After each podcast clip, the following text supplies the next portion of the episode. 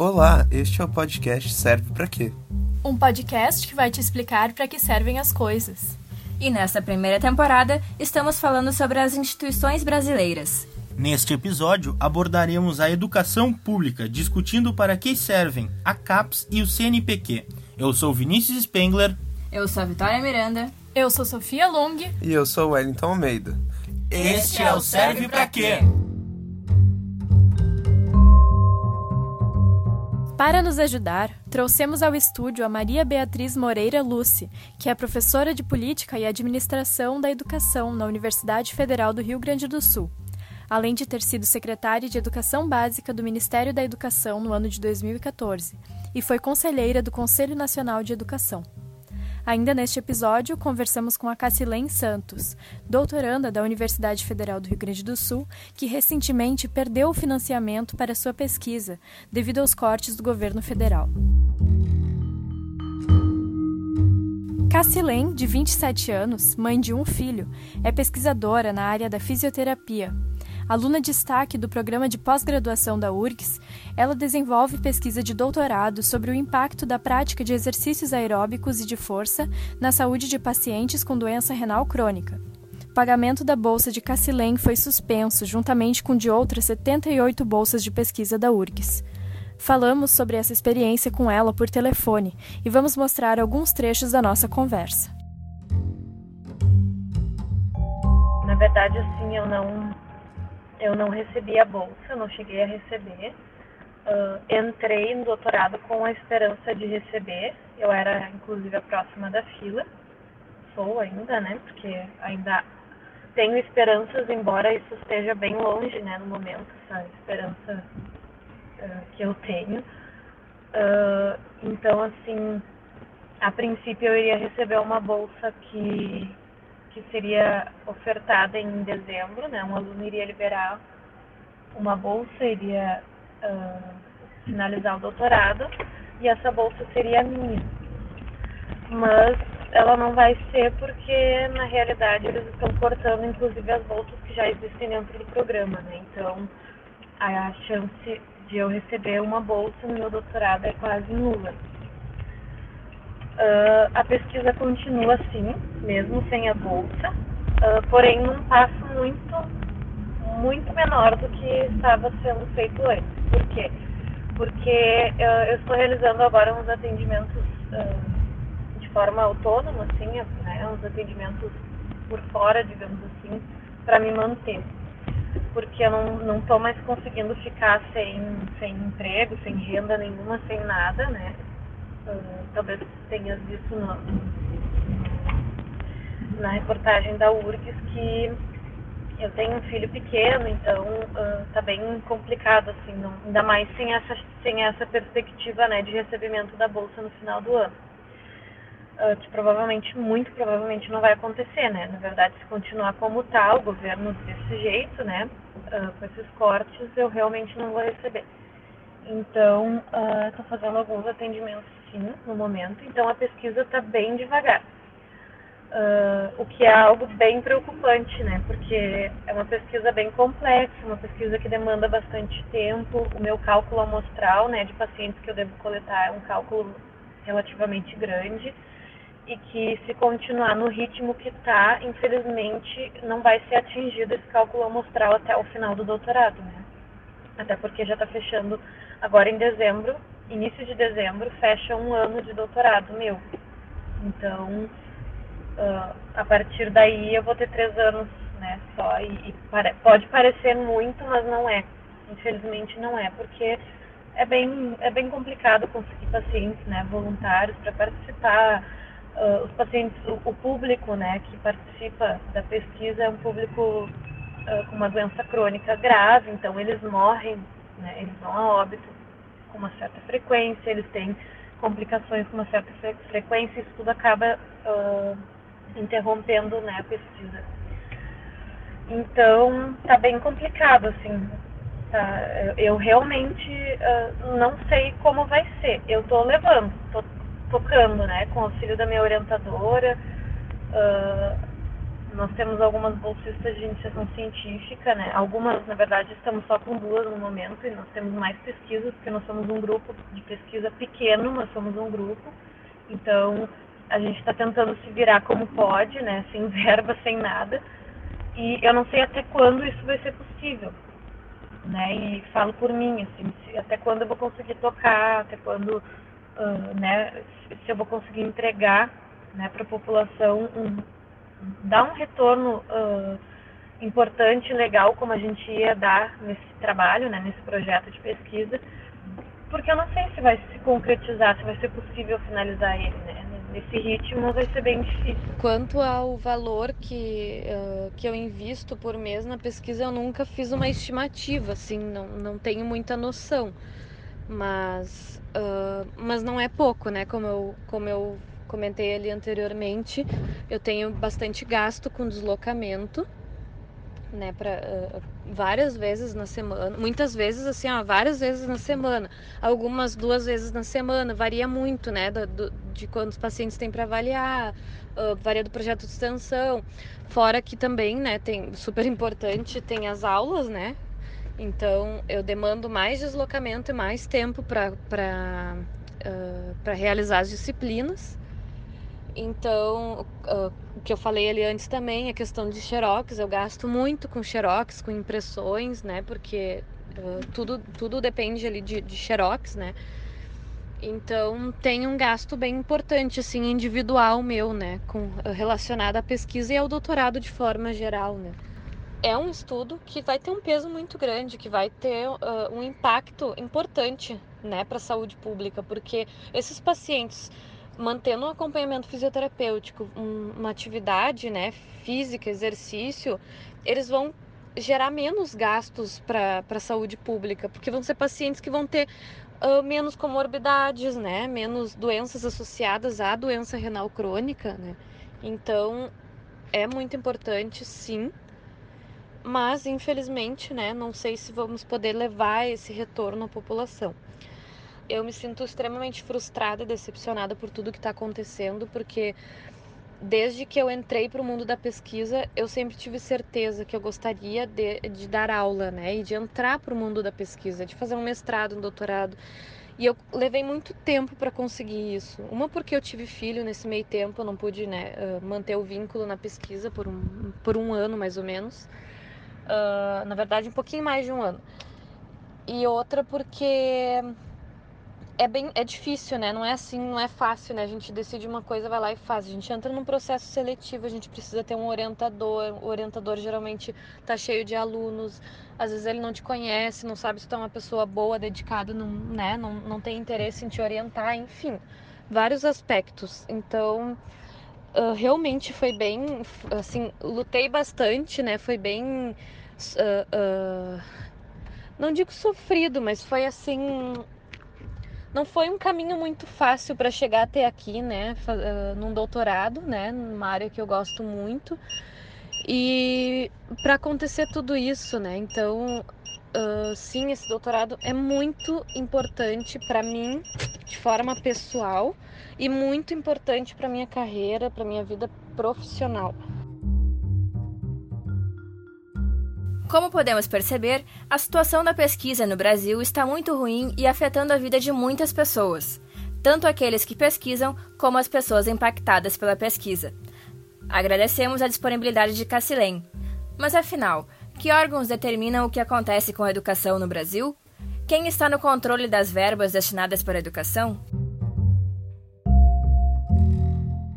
Sob a luz de um projeto desenvolvimentista do governo Getúlio Vargas, em 1951 é criada a Coordenação de Aperfeiçoamento de Pessoal de Nível Superior, a CAPES. Desde então, a fundação, que é vinculada ao Ministério da Educação, é uma peça fundamental na expansão e na consolidação da pós-graduação em todo o país. As atitudes da CAPES incluem a avaliação da pós-graduação escrito senso, o fomento e a divulgação da produção científica do país, a promoção de bolsas de estudo para a formação de pesquisadores no Brasil e no exterior, a promoção da cooperação científica internacional e, mais recentemente, a formação de professores para a educação básica. Então, primeiramente, uh, nós vamos começar a nossa conversa agora com a Maria Beatriz. Tudo bom, professora? Muito bem, muito contente de muito estar prazer sendo em entrevistada pela agora. nova geração de jornalistas. Sim.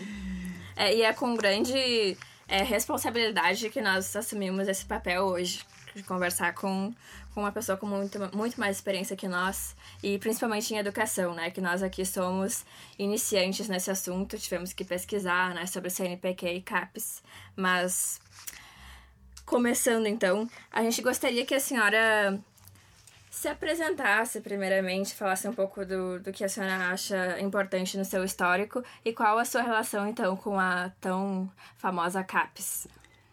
Bem, eu trabalho na área de políticas educacionais e administração da educação. Uhum. E comecei a estudar a CAPES desde que eu fui, mais especificamente a partir do meu doutorado. A minha tese de doutorado, que eu fiz uh, em 1978, 79, vocês uhum. nem pensavam em nascer. É verdade. né? uh, Ninguém aqui. É, foi numa época que uh, começava, ou transcorria o primeiro Plano Nacional de Desenvolvimento da Pós-Graduação no nosso país. Como vocês bem lembraram, a, a CAP surge para formar os quadros, né, os chamados recursos humanos mais qualificados para o nosso país, especificamente para qualificar em nível de mestrado e doutorado os professores da educação superior, os professores das universidades brasileiras. Sim. Até então, nas universidades brasileiras, é, e isso eu me refiro na a década de 50, a década de 60 e uhum. também ao longo da década de 70, quando se desenvolveu uh, esse plano nacional, eram muito poucos os professores que tinham uh, tempo e experiência para pesquisa os professores, na maior parte no Brasil, diferentemente do que era nos países mais desenvolvidos do mundo, eram contratados por hora-aula né? Não tinham uma vinculação de tempo completo, como uhum. né, se diz, de 40 horas por semana, e muito menos da condição de uma dedicação exclusiva às universidades. Uhum. A gente pode Foi dizer que a CAPES nasce para essa formalização. Para esta, e acompanhada superior. de uma série de políticas, como foi uma política de uh, dotar as universidades públicas brasileiras, né, uh, principalmente as universidades federais, porque as universidades uh, estaduais nessa época eram poucas, a mais forte, as mais fortes eram no estado de São Paulo, né, a USP, a Unicamp já existiam, a Unesp se, né, se configurava. E, uh, enfim, os professores uh, surgem junto com as, as políticas para adotar os professores, então, de uma carreira né, que incentivasse a realização de pesquisas. O Brasil, até então, tinha muito poucos institutos de pesquisa. Né? Uh, alguns na área de saúde pública, alguns na área de matemática, física, alguma coisa ligada ou a área militar ou a área da, da saúde, né? o Instituto Manguinhos, Fiocruz, uhum. alguns uhum. centros na área de ciências sociais muito específicos fora das universidades. E os professores trabalhavam por hora. Junto então com a, a institucionalização da CAPES, que começou a fomentar programas de pós-graduação, tá? E, e para dizer para vocês assim, foi exatamente nos últimos anos 60 e no início dos anos 70, ao redor de 1970, 72, começaram a surgir os primeiros mestrados ou mais mestrados na URGS, né, aqui no Rio Grande do Sul, e aqui na PUC. Né? Uhum. Uh, na área da educação, o primeiro mestrado foi em 1972 né? Uhum. E, e, eu justamente fui aluna da primeira turma do primeiro mestrado em educação que, que houve uhum. uh, na região sul do país. Uhum. Tá? E, e com isso, pois é, uh, e para contar um pouco assim de como eram as coisas, também não temos tempo de eu ficar contando uma história muito comprida, mas por exemplo, meu marido, que também é professor universitário hoje, né, ele é da área de administração, é, terminou o curso de administração em 71 e ganhou uma bolsa de estudos para ir fazer mestrado no exterior. E com isso eu acabei né, casando, indo com ele.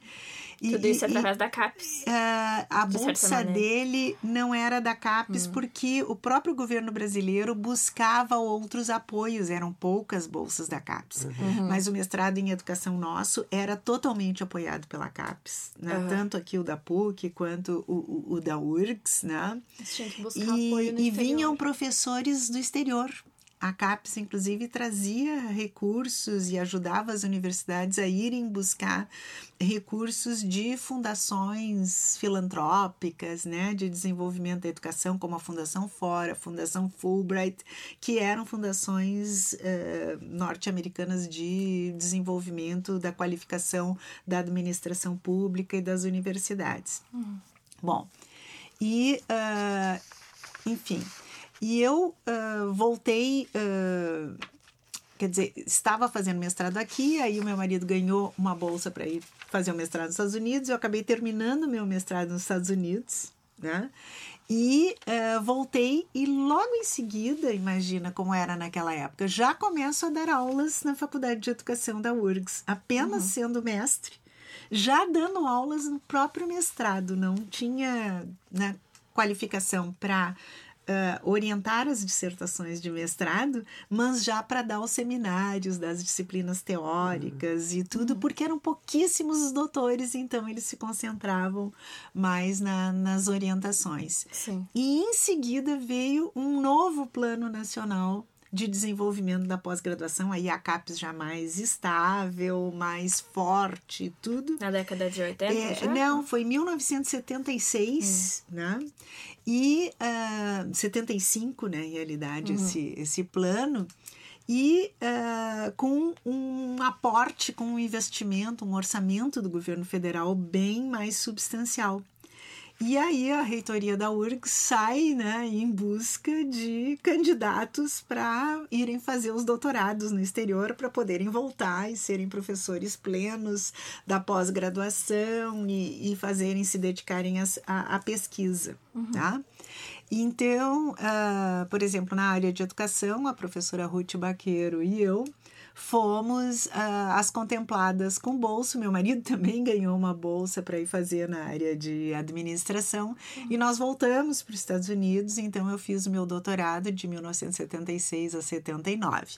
E a minha tese de doutorado foi exatamente para uh, contribuir né? Uh, analisando a experiência, aproveitando a experiência dos Estados Unidos, eu fiz uma pesquisa nas universidades brasileiras com uma proposta de critérios para avaliação dos cursos de pós-graduação. Vocês sabem que hoje, hum. além da CAPES fazer o fomento com, do desenvolvimento da pós-graduação com bolsas de mestrado e doutorado para os estudantes, a outra grande função da CAPES né, uhum. é a de avaliar Temida função. A temida função, né? Todo mundo hoje vive eh, em função da nota do programa. Sim. E, inclusive, é uma das coisas mais polêmicas hoje, né? Porque uh, há algumas. Uh, alguns dirigentes do Ministério da Educação e tal, que uh, estão. E, e, a CAPES tem vinculado a distribuição de recursos para a pesquisa, para os programas, uh, em relação às notas nessa avaliação. Né? Hum.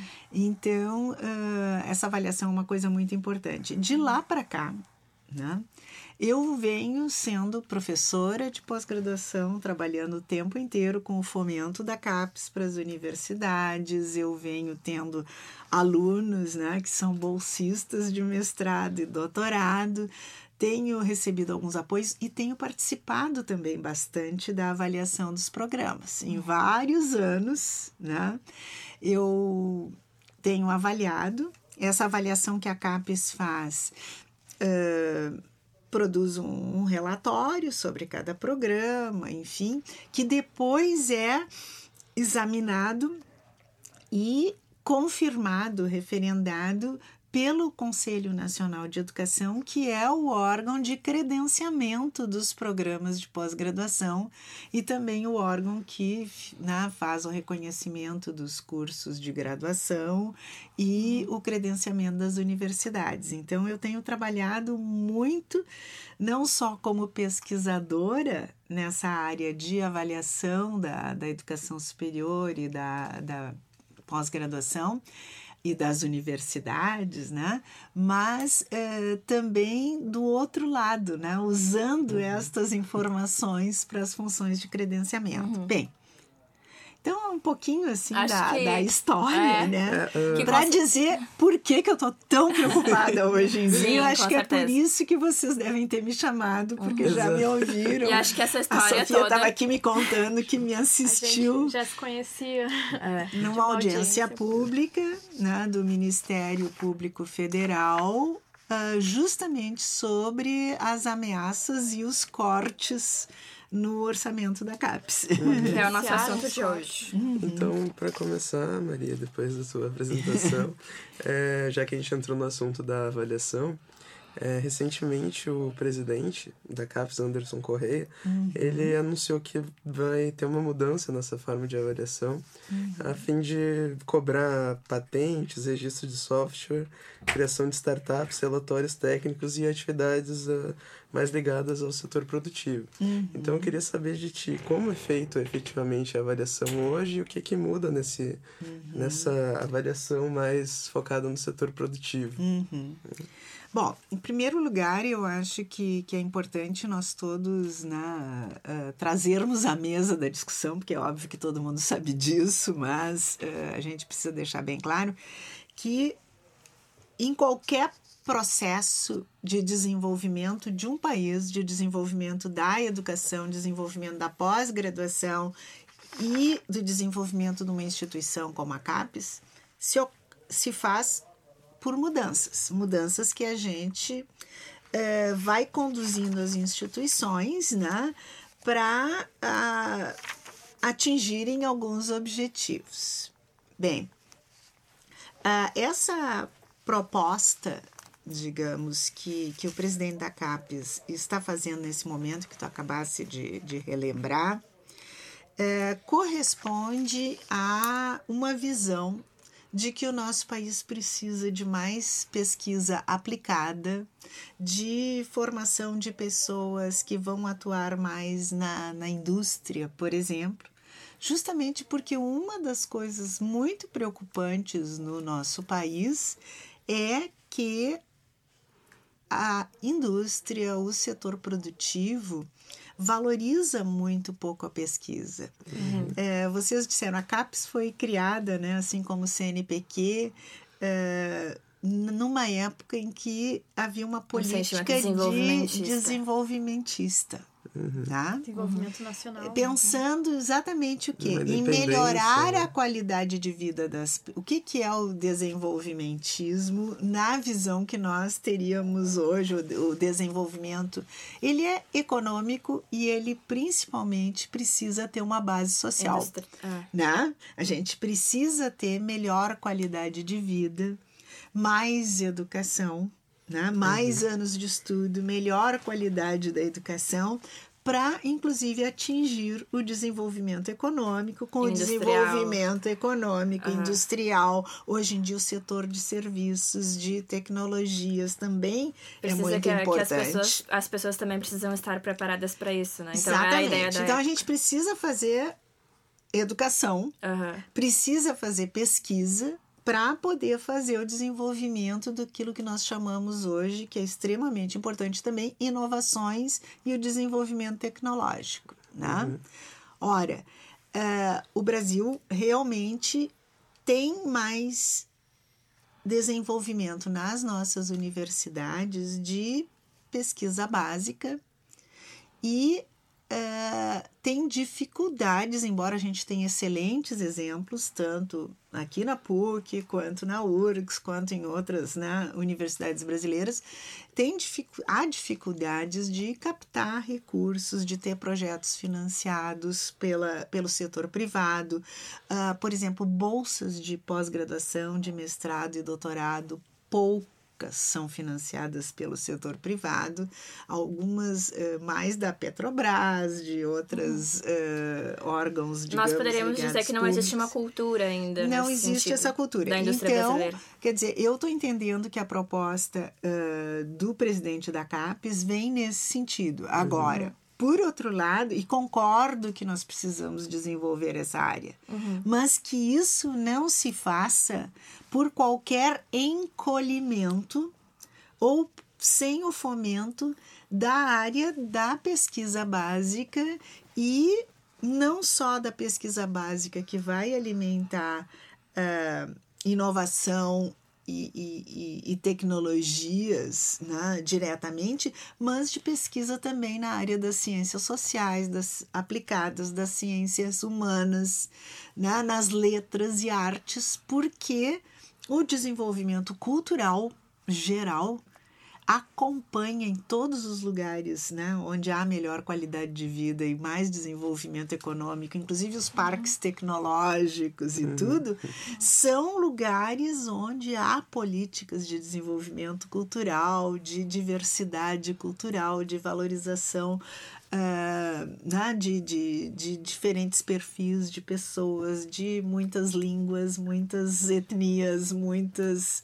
Uh, digamos, culturas se cruzam nesses, nessas universidades e nesses é, parques tecnológicos. E, e, a gente poderia dizer que se a gente cobrasse é, startup, patente de um curso de sociologia, por exemplo, a nota do curso iria baixar.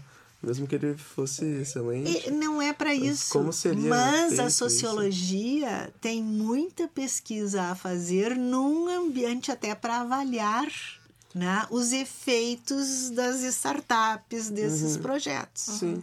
Uh, nós não podemos ficar uh, paralisados e muito menos involuir, né, uhum. enquanto uma outra área, né, essa mesma discussão né, de que a gente precisa fazer o desenvolvimento, claro, às vezes com alguns estímulos para uma área e outra, se faz com uh, esta questão que tem sido colocada aí de uma forma que eu considero de uma visão muito curta, de que a gente está gastando muito dinheiro na educação superior e que não uh, e que deveria estar gastando mais dinheiro na educação básica, uhum. tá? Uhum. É, é uma discussão que não é antagônica, né? Essas situações não são antagônicas. Coisas. Exatamente a visão que se procurou ter nos últimos anos, com mais maturidade, olhando o que está acontecendo nos outros países, inclusive, uhum. é de que nós precisamos ter um sistema nacional de educação que. É, digamos, contribua, que ele realmente seja um fator uhum. de desenvolvimento, né, de superação das desigualdades entre as pessoas, né, de desigualdades é, entre o urbano e o rural, entre as regiões do nosso país, entre as cidades grandes e as cidades pequenas, é, entre uh, as pessoas uh, de raças e etnias distintas, entre as pessoas que, cujas famílias têm maior renda e menor renda. Uhum. Nós precisamos daquilo que nós chamamos políticas redistributivas, de uma maneira geral, para buscar, em primeiro lugar, fazer mais justiça social. E não menos importante, trabalhar com o critério da equidade. Né? Então, nós precisamos de uma educação básica e por isso, por exemplo, a CAPES, nos últimos anos, uh, incorporou entre as suas funções não só a, a pós-graduação, digamos, de mestrados e doutorados voltados para outras áreas, mas constituiu uma diretoria específica para tratar, tratar da formação em nível superior com bolsas e incentivos e inclusive programas à distância para os professores, né, para os professores da educação básica que ainda não têm curso superior. Uhum. E também proporcionar cursos de especialização, de mestrado e doutorado para os professores da educação básica. Porque a formação dos professores da educação básica no Brasil está também abaixo da média é. dos outros países. Na verdade, o Brasil é dos pouquíssimos uhum. países, por exemplo, que admite que o professor ainda possa se formar num curso técnico de nível médio, uhum. como é o curso normal, uhum. né? Na verdade, a discussão da educação pública no Brasil é tão ampla que quando nós nos reduzimos a CAPES e CNPq, a gente acaba entrando nessa questão de que de que o projeto deve ser sistêmico e que uhum. o erro está justamente na priorização de uma coisa em detrimento de outra. É, e também né? entre as áreas de conhecimento, né? Uhum. Não podemos deixar letras e artes e uhum. ciências uhum. humanas, ciências sociais. Eu queria só para complementar essa, enfim, essa diretriz que o MEC está uhum. tomando agora sobre é, trazer a iniciativa privada para dentro do, dos investimentos. Uh, eu queria falar então sobre um dos projetos que representa isso, que tem até um nome bastante apelativo, que é Futurice. Sim, a proposta do é, ministro da Educação, né? Isso. Eu queria que a senhora comentasse em que medida esse projeto vem a, a, a questionar até a função da CAPES e do CNPq. É, é, como que a iniciativa privada vai investir em pesquisa num, num, país que não tem essa cultura? Quais, serão, quais seriam as pesquisas uh, que teriam preferência nesse, nesse projeto? Bom, certamente uh, a indústria privada pensando assim, empresas, né? É, empresas ah, que têm disposição e dinheiro para investir. É, uh, precisa ter incentivos para isso, né? A formar uma cultura de investimentos em pesquisa, né, em formação dos próprios quadros, digamos, de, de profissionais que trabalham na, nas empresas, é, é digamos, é, uma cultura que precisa ser fomentada e o poder público tem um papel nisso. Né? Encontrar as estratégias inteligentes, eficazes para este fomento, eu acho que é uma, uma, uma questão uh, importante. Com relação ao Futurice, uh, eu acho que é uma proposta que surge, em primeiro lugar, uh, sem diálogo e sem respeito a sem conhecimento e sem respeito às coisas que as universidades federais vêm fazendo. Né? O futuro é endereçado, em primeiro lugar, diretamente para as universidades públicas, que são as instituições que mais produzem pesquisa, uh, patentes, uhum. né, inovações e que têm a maior parte dos convênios e contratos e ações de colaboração com a indústria. Então, seria no sentido de fomentar, sim. Mas, como o próprio uh, ministro já comentou ou, ou viu em alguns debates sobre isso, algumas entrevistas, uh, no momento, essas não são coisas que se faça rapidamente, que precisam ter estratégias políticas de fomento, né? E a possibilidade de que esses recursos venham uh, na velocidade, na quantidade e, e, e, da forma que realmente desenvolva pesquisas, né, incentive a pós-graduação e tal dentro das universidades, é bastante limitada.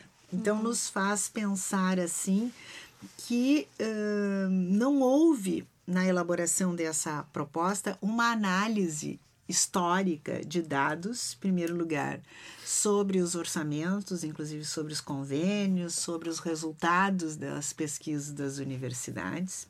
Né? Uh, segundo lugar, o, o, o ministro uh, propõe que para fazer um, um, relacionamento maior, se fosse isso, né? Fazer as universidades uh, terem maior relação com o setor privado, com a indústria, com o setor de serviços e tal. Uh, nós deveríamos fazer uma. deveríamos uh, usar uma organização né, social que a gente não sabe bem que formato teria, tá? Não há uhum. nenhuma explicação mais detalhada sobre isso. Ora, uh, pode ser que isso seja interessante, mas caso a caso, caso da universidade, nós já temos as fundações de apoio que surgiram nas últimas décadas, né? Uhum. E vem funcionando bem. Uhum. Então, talvez possamos aperfeiçoar algumas coisas, dar mais uh, autonomia uh, de gestão para as universidades, tá? Parcerias uh, mais fáceis. É, algumas regras de, por exemplo, uma das coisas que mais limita as possibilidades, digamos, a atratividade das universidades para fazer convênios com o setor privado ou mesmo com o setor público, desenvolvendo uhum. né, projetos de interesse da, do governo do estado, das prefeituras, dos próprios uhum. órgãos federais e assim por diante. Nós temos, por Qual exemplo. Qual seria essa maior dificuldade atualmente? A maior dificuldade é a, são as regras que fazem as amarras da gestão financeira. São muito burocráticas. Uhum. E são controladas pelo Ministério da Economia. Então, para dar um exemplo concreto, né? É, Professora. Historicamente, já há anos, sim. Só assim, é, eu queria é, só perguntar, dentro desse debate futuris, o, projeto ele não tem um potencial realmente para corrigir uh, uh, a autonomia das universidades, né? Uhum. E em segundo lugar, será que não é um projeto que pode uh, começar a introduzir uma cultura de integração do setor privado, no sentido mais amplo do setor uhum. privado, com as universidades federais, dentro dessa lógica que a gente estava conversando aqui, de fomento de pesquisa, de, de, de ampliação Olha, de participação? Introduzir não, claramente não, porque nós já fazemos isso uhum. historicamente, uhum. tá? Né? O que se poderia ter é maior, algumas regras de maior incentivo para as uh, indústrias ou para as empresas fazerem esses investimentos, sim. Mas um ponto crítico disso é que o projeto uh, não dá atenção à noção de autonomia. Ele diz que quer que as, né, que as universidades venham a ter maior autonomia. Quando a Constituição Federal né, eh, foi elaborada pela Assembleia Nacional Constituinte lá em, em 1986, 7, 8 ali, uhum. né? Eu participei ativamente disso. O, o próprio a, digamos, a própria seção sobre educação, o artigo 207 da Constituição, foi cuidadosamente elaborado com muito debate. Tá? Uhum. E ele diz que as universidades são dotadas de autonomia, de gestão financeira. Quer dizer né? que, em tese, nós deveríamos já ter essa autonomia. Deveríamos. E, na realidade, temos pouca. Pouca. Tá?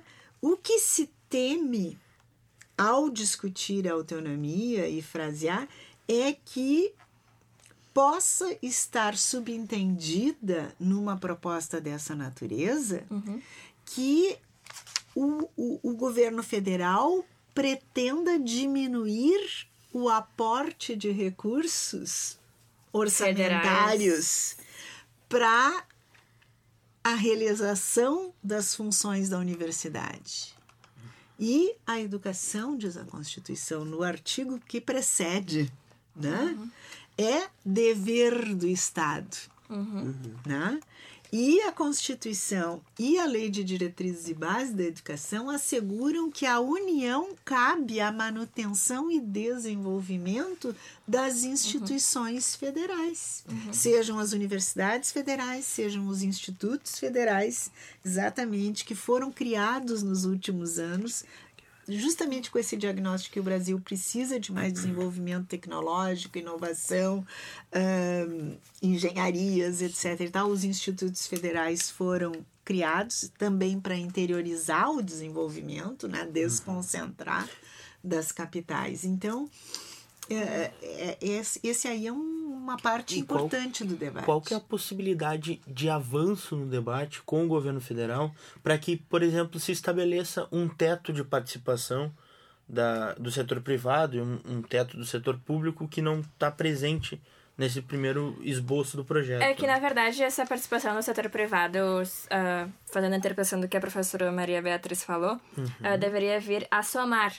A somar. Isso, isso. não como, uma, uma- como delegar ah, Claro, ah, mas, é, funções. mas é isso que eu o digo. poder assim, público tem que garantir as condições Uhum. de financiamento. E o que, que nós fizemos nos últimos anos? Tá? Eu trouxe até aqui para a mesa para a gente poder ver né? o, que, o que, que acontece.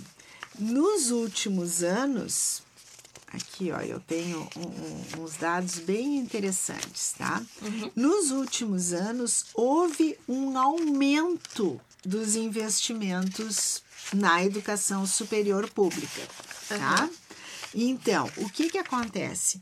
Porque esse nós temos vivido, inclusive tem há um colega nosso que captou né, dados oficiais já e construiu uma série histórica desde 1956 até 2016. Um pouquinho depois da criação tá? da CAPES. Exatamente, para a gente ter uma ideia.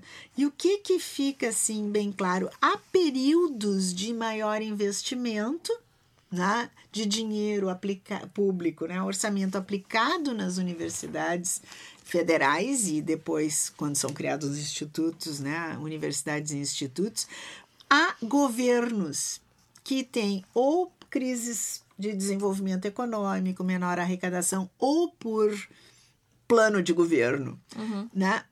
Diminui o investimento, depois cresce de novo, né? Diminui, cresce e tal, mas o que, que é importante? Nós estamos vivendo, então, neste milênio, que é o milênio né, da era do conhecimento, já Da Ah, informação. da informação, né, século né? XXI. Conhecimento. é, pois é, queremos que seja do conhecimento e não São só da informação, diferentes, né? Pois é, mas o conhecimento, por quê? Porque a gente precisa, pesquisa para que seja do conhecimento, né? O que que nós tivemos? Uma expansão grande, até também porque a situação do Brasil era muito, é muito ruim ainda comparativamente, né?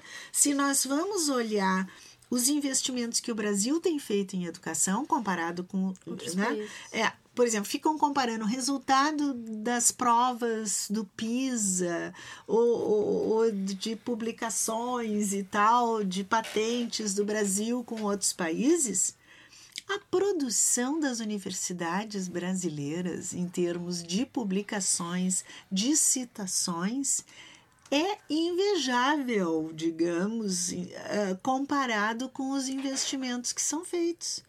O Brasil, nos últimos anos, fica ali entre 14º, 15º e tal lugar. É, décima terceira posição. Terceiro, né? melhor ainda, Qual o ranking? em termos de Produção e citações e tal, né? 571 Reconhecimento da papers. produção intelectual.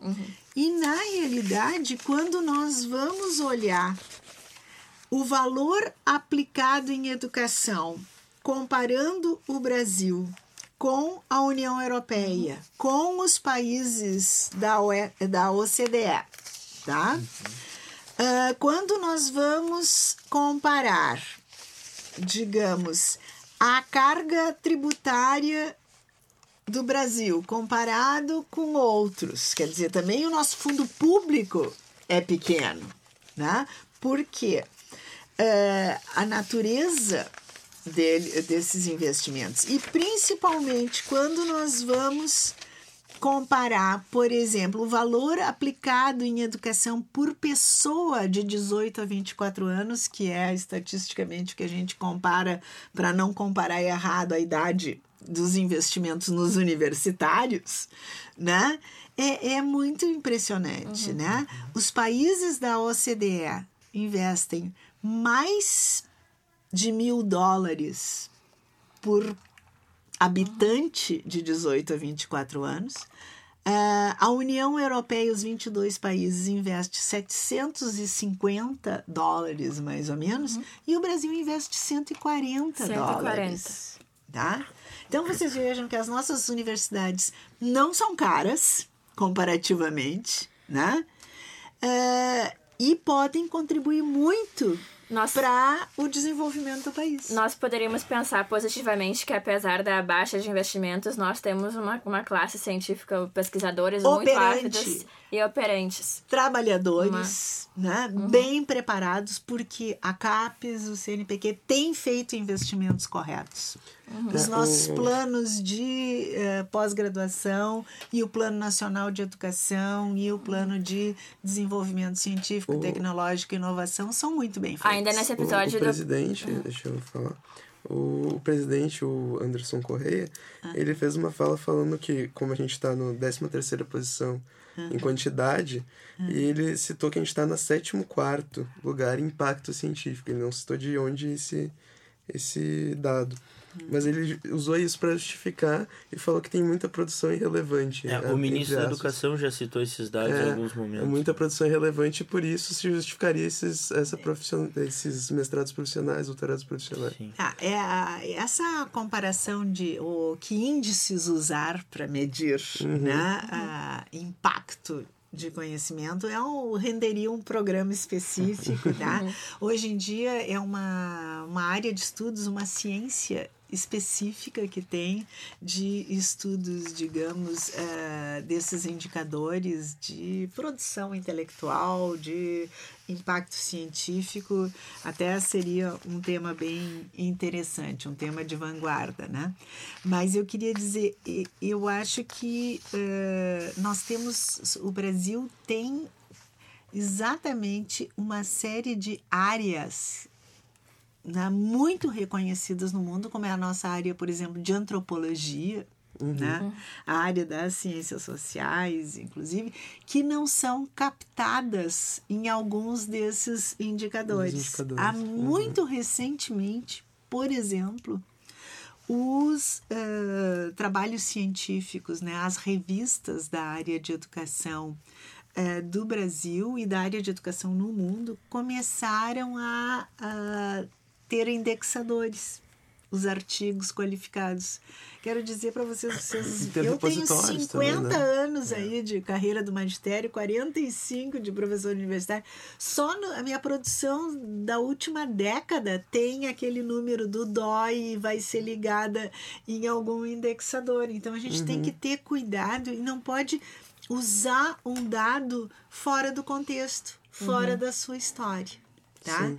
Então, eu acho que o, o, o, com isso eu não estou dizendo que o presidente da CAPES tenha usado uh, um dado. Não, ele é, é, é um dado, mas nós uhum. podemos fazer uma discussão sobre isso sobre... e por que razões né, o nosso país tem esse indicador uh, de impacto científico mais baixo, embora soluções, tantos trabalhos, uhum. né? Eu acho que é importante ver isso. E deveríamos estar, sim, juntos. Bom, se este indicador né, revela uma coisa muito importante para o país, para a soberania do país, significa que as nossas indústrias não vão mais estar fazendo cópias, vão fazer investimentos em projetos de inovação e, e, e tecnologia. Sim, né? Então, assim, vamos sentar à mesa e vamos pensar que estratégias nós precisamos fazer e esse dentro das nossas universidades, que estão uhum. sempre buscando administrá-las da melhor forma. Uhum na política pública, junto com a CAPES, com o CNPq, com outros órgãos, com a, a, Federação das Indústrias, com as federações do comércio, com os trabalhadores, com, com, com todas as áreas uhum. profissionais, uhum. discutirmos se este índice é importante, vai dar melhor qualidade de vida, vai dar mais condições de soberania né, para o nosso país. Vamos fazer um plano para melhorar nossas condições de produzir trabalhos uhum. Né, uhum. relevantes. Vamos falar um pouco sobre as atribuições, funções e atual situação do Conselho Nacional de Desenvolvimento Científico e Tecnológico, o CNPq. Criado em janeiro de 1951, assim como a CAPES, o CNPq nasceu com o objetivo de trazer ao Brasil o domínio da energia nuclear. No entanto, a sua função foi mudando com o passar do tempo, e hoje o CNPq é responsável por financiar pesquisas científicas e tecnológicas nas diversas áreas do conhecimento, com bolsas e auxílio. Diferentemente da CAPES, o órgão não é ligado ao MEC, mas sim ao Ministério da Ciência, Tecnologia, Inovações e Comunicações para o incentivo à pesquisa no Brasil. Segundo o próprio Conselho, sua missão é fomentar a ciência, tecnologia e inovação e atuar na formulação de suas políticas, contribuindo para o avanço das fronteiras do conhecimento, o desenvolvimento sustentável e a soberania nacional.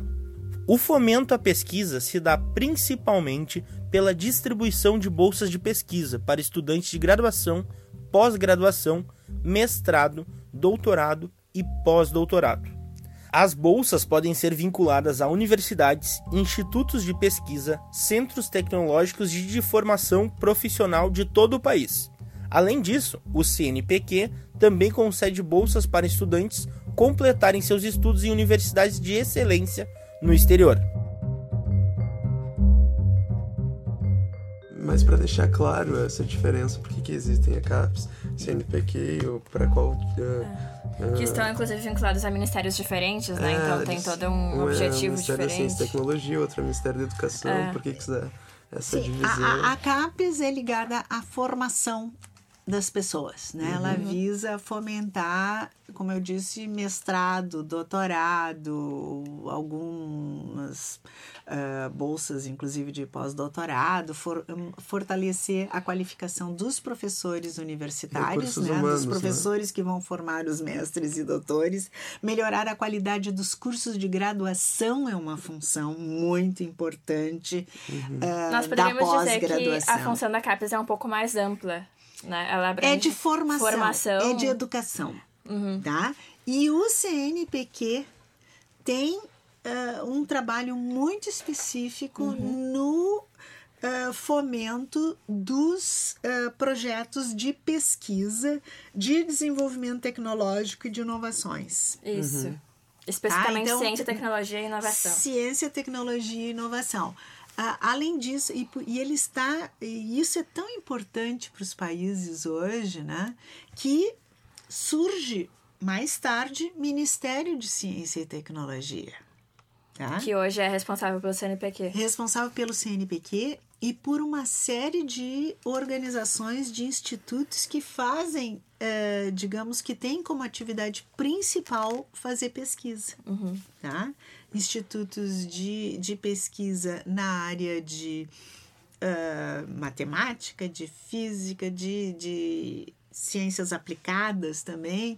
Uh, isso aí é extremamente importante uhum. de, de nós termos. Se nós queremos melhorar a nossa situação de desenvolvimento do país, nós não podemos uh, minimizar a importância do investimento público, né, das políticas públicas na área de ciência, uhum. né, tecnologia e inovação quanto de educação. O CNPq, portanto, está envolvido diretamente na capacidade uh, do Brasil em ser competitivo tecnologicamente. Sim, em, por exemplo, em, em, em, apoiar a aquisição de equipamentos, construção de laboratórios, mas também de complementar a educação superior com as bolsas de iniciação científica, uhum. Né? Uhum. O, o, o PIBIC das nossas universidades, que é um, um programa institucional institucional, né? de iniciação. Tá importantíssimo, porque a formação dos estudantes também. brasileiros não pode ser só uh, vocacionada para profissão, para o mercado, né? Uhum. Nós precisamos também fazer, uh, digamos, e os grandes laboratórios, todos no mundo inteiro, têm a contribuição de estudantes é. de graduação. E o CNPq é um órgão também que traz uma exclusividade de dar a oportunidade dos estudantes saírem do país também é, a CAPES e o CNPq. É. Tá? E nós tivemos um grande programa nos últimos anos, que foi o Ciências Sem, Sem Fronteiras, Fronteiras, né? que ainda estamos uh, nos beneficiando dos efeitos do Ciência Sem Fronteira, dos estudantes estarem voltando dessa experiência Com e sendo muita, avaliado. muita bagagem. Foi uma, um investimento assim pontual, né, por poucos anos, muito forte. Uh, eu mesma já estou trabalhando em algumas pesquisas de avaliação disso e vários outros pesquisadores no Brasil. Uh, sem dúvida, essas avaliações são importantes para a formulação de outros programas uh, dessa natureza. Né? Tem uma. Lá no, no Centro Nacional de Pesquisa em Energia de Materiais, em Campinas, uhum. né, o, o Brasil estava desenvolvendo um projeto que é o Sirius, né, que é um Sim, acelerador de um acelerador de partículas. E esse processo todo uh, fez com que o Brasil crescesse, né? uh, primeiro, em importância de pesquisa a nível internacional. E, esse, e essa pesquisa em específica, com os cortes no CNPq, ela está sofrendo, ela tá sofrendo uma, um ataque, né? Ela tá, tá Todos os grupos de pesquisa o estão ouvinte tinha que ver a, no o rosto da professora, a expressão dela nesse momento. Mas eu queria perguntar para a professora o que, que uma pesquisadora de tanto tempo, de tantos anos, sente ao ah, ler uma manchete como essa ou ver assim o processo. ah, porque o Centro de Pesquisa Nacional foi uma grande vitória da pesquisa brasileira, da ciência brasileira. E ele tá, tá nesse momento, ele está sendo precarizado. Qual que é o sentimento da senhora vendo isso? Vou dar um exemplo de manchete recente, interessante da gente colocar aqui para quem está escutando, né? Agora, em agosto, por exemplo, foi divulgada a proposta orçamentária do governo federal para o próximo ano, né? E a CAPES, que seria a maior afetada, porque o Ministé- Ministério da Educação vai ter um corte de 18% nos seus investimentos e a CAPES perderia, caso seja confirmada a proposta, né? Ah, metade do seu orçamento. 4,25 bilhões neste ano, passam Bilhões. para 2,20 bilhões em 2020. De 4 para Mas 2. o Ministério de Ciência e Tecnologia também enormemente prejudicado. E somando esses prejuízos, é que nos dão esse cenário, respondendo né, com essa tua interessante ilustração, Sofia, respondendo eh, a questão.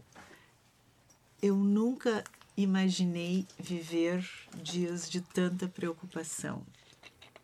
Né? É, nós tivemos, como eu já mencionei, ciclos de maior valorização da educação, da pesquisa, das universidades, né? Ah, menores. As crises econômicas têm uma relação com isso, mas, de novo, sem investimentos em educação, ciência e tecnologia, nós não conseguiremos ter um bom desenvolvimento econômico. Nós ficamos muito dependentes de crises Parece uma relação tão mundiais. óbvia, né? Ma- é é uma né, é, é circular e sem o desenvolvimento econômico nós não temos né, produção, nós não temos PIB para constituir o fundo público que vai alimentar, ah, digamos, as universidades, as escolas e, e assim por diante. Então, é, é um momento que eu tenho dito assim, que eu espero seja só uma tempestade, né? que tenha vindo para nos assustar ah, e que ah, nos chame, digamos, que nós podemos passar por esse momento fazendo uma reflexão mais profunda sobre de onde surgem essas ideias de que as universidades não são importantes, né? De o que se faz nas universidades é balbúrdia, né? De, eh, digamos, como é que podemos estar num momento desses e, Em que você tem que se afirmar a necessidade digamos, de ter... é, é- são fake news, eh, digamos, e expressões jocosas, feitas inclusive pelo ministro da Educação. Quero dizer para vocês, eh, eu me sinto assim absolutamente eh, constrangida de, de ouvir essas coisas, de perceber e de ter que falar dessas coisas. Ah, e quero dizer que eu vivo isso, mas eu persisto na esperança. tá? Nós aprendemos com o Paulo Freire uma expressão muito bonita que eu acho que é sempre o nosso recurso, né? de que esperança é uma coisa importante. Não esperança de esperar que as coisas aconteçam, mas de esperançar, que significa resistir, ir à luta, construir o futuro do nosso Brasil. E por isso eu aceitei o convite de vir para essa entrevista com vocês, com muita esperança de que a gente possa estar. Tá uh, tendo um momento assim e levando informações, levando essa discussão para mais pessoas, mais jovens uh, refletirem sobre a qualidade das nossas políticas públicas e como nós precisamos apostar na democracia, na educação e ter né, uh, projetos de melhores dias para o nosso país. A gente agradece muito que tu tenha topado participar, professora. E uma última pergunta, então, para encerrar uhum. a conversa, como nosso tempo está quase acabando. Uh, isso já aconteceu antes, né? Ameaças à educação no Brasil. Não, acredito que não não sei não se dessa como, forma. como está acontecendo. Não né? nessa escala nem desta Mas, forma. Uh, por exemplo, em 1990, durante o governo Collor, a CAPES foi extinguida, né? Um exemplo, né? Mas uh, assim, quais diferenças, Durou né? pouco. Qual, qual, qual, é a diferença dessa vez? Qual que é a principal mudança nos dias de hoje, né? Dessas ameaças Eu que acho que seria legal tocar nessa discussão do contingenciamento. Descontingenciamento é corte, é, não é corte. Isso aí nós poderíamos até fazer um, um, programa, assim, bem específico com os dados e comparar, uh, porque o contingenciamento... Uh, é uma, um recurso de administração do caixa uhum. Na, do fundo público, né? do, do, do governo. Tá? E, e já foi usado em outros governos, sim. Mas a gente sabia que era só uma questão de acertar o que as universidades receberiam, ou todos os órgãos públicos receberiam os recursos à medida que fosse melhorando a situação de, né, econômica do país, eh, ele seria liberado, porque o orçamento estava prevendo digamos, uma determinada parcela, o governo reconhecia isso e só estava, digamos, administrando a conta gotas, uhum. tá? É, a forma como foi feita, com as palavras que foram feitas, a falta de diálogo que permanece do Ministério da Educação com os reitores das universidades, com os estudantes, com uh, todos os setores da educação, as entidades representativas dos professores, dos técnicos e, e, e dos estudantes, é que é uma nova experiência, uma triste experiência para nós. E é por isso que a gente fica uh, na expectativa de que nós construamos né, uma visibilidade, um movimento de resistência que o governo tenha, né, chegue ao ponto de reconhecer que precisa sentar e dialogar. Nós podemos ter diferenças de visões sobre o mundo, né? O Mas, que é completamente normal. É, é, é normal, é, é, da natureza humana, né? Uhum. Uh, e é necessário e, chegar em acordo. Agora, é preciso dialogar e é preciso mediações, é preciso projetos para a gente trabalhar com o futuro. E nós principalmente estamos trabalhando para que se reconheça toda uma história de construção do atual ordenamento constitucional, né, da nossa legislação brasileira, inclusive o nosso Plano Nacional de Educação, que está seriamente comprometido uh, e que o governo sequer, né, então não é tanto uma falta de dinheiro, uhum. falando assim, né? Projeto é, é, é, é uma, digamos, é um discurso, uma maneira de falar que não se justifica. Uhum. Né?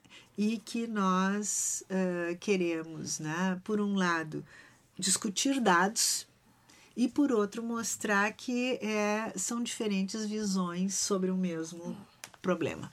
Bom, com essas uh, reflexões finais, creio que a gente pode concluir dizendo que, no que depender da gente, nós continuaremos discutindo, dialogando a educação pública brasileira.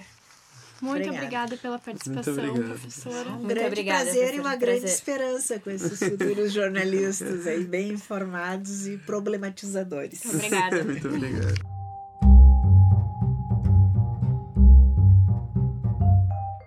Então, este foi o Serve Pra Quê sobre educação pública. Que teve Anderson Almeida e Fabrício Carvalho na técnica. No próximo episódio, vamos falar sobre órgãos e instituições de direitos humanos. Nos siga no Facebook e no Instagram. Arroba podcast serve pra quê? Até. Até. Até.